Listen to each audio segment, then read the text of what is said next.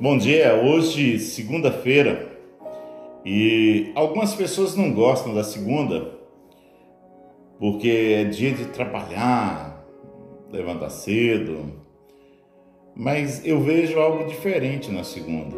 Eu agradeço a Deus por mais um dia.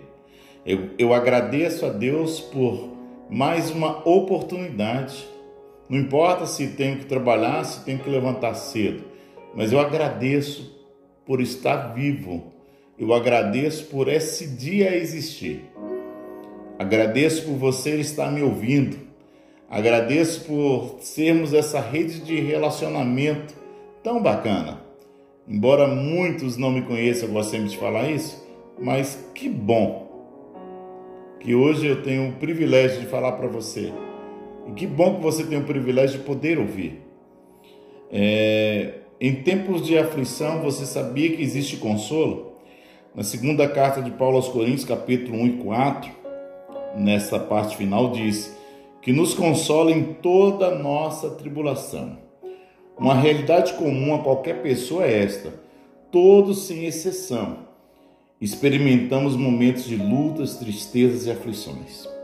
Esse texto, porém, traz algumas verdades que precisam ser lembradas nesta hora.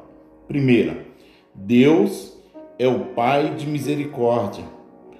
Pai no texto significa originador e transmissor de algo, que nesse caso é a misericórdia ou a compaixão. Portanto, Deus não apenas dá origem à misericórdia, mas também a transmite aos seus filhos quando esses necessitam dela. Observe ainda que no artigo do definido, o indicado é que só ele faz isso.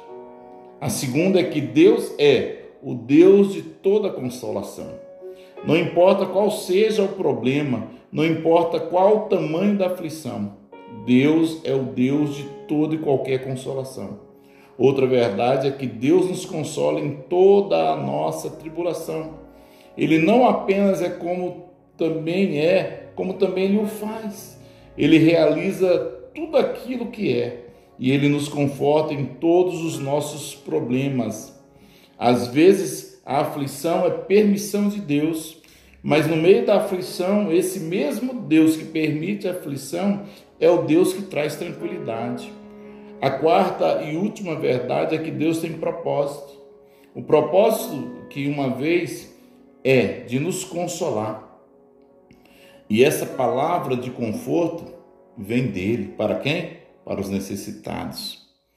Veja o que diz o texto: para que também possamos consolar os que estiverem em alguma tribulação, com a consolação com que nós mesmos somos consolados por Deus. Porque só pode quem se consolar quem um dia já foi consolado. E qual de nós que um dia não passou por aflição? E hoje, por que não falar você que está aí me ouvindo, que está aflito, que está aflita e que precisa hoje dessa voz, desse momento a sós com Deus, e que Deus está te consolando através dessa palavra, porque é só o Pai de misericórdia que pode consolar aqueles que estão aflitos, aqueles que estão em situação de angústia, e Ele está passando agora por, pela sua vida, está passando agora por você, nesse momento de aflição. Não se desespere. Você tem um pai, um pai que cuida de você. Um pai que está cuidando de tudo quando parece que tudo está perdido. Um pai que está cuidando de tudo quando parece que ninguém está te vendo. Parece que você está sozinho, sozinha. Mas eu quero te falar nesse dia que Deus ele não esqueceu de você. Eu quero dizer para você nesse dia, segure nas mãos do Senhor nesse dia. Apegue-se ao Senhor. Eu sei que tem pessoas agora que nesse instante estão agora, Deus está falando comigo, e outros estão dizendo, eu vou enviar essa mensagem porque eu sei quem precisa hoje ouvir essa palavra. Pode enviar, pode deixar, porque Deus está trabalhando agora e eu creio no poder maravilhoso de Deus, de consolo, de conforto, no meio da aflição. Vamos orar? Pai, no nome de Jesus, muito obrigado por esta palavra, por esta revelação, por esse momento de consolo. Ó oh Deus, eu sei que eu não escrevo, eu sei que eu não passo nada em vão, porque o Senhor é um Deus que conhece a necessidade daqueles que estão ouvindo agora.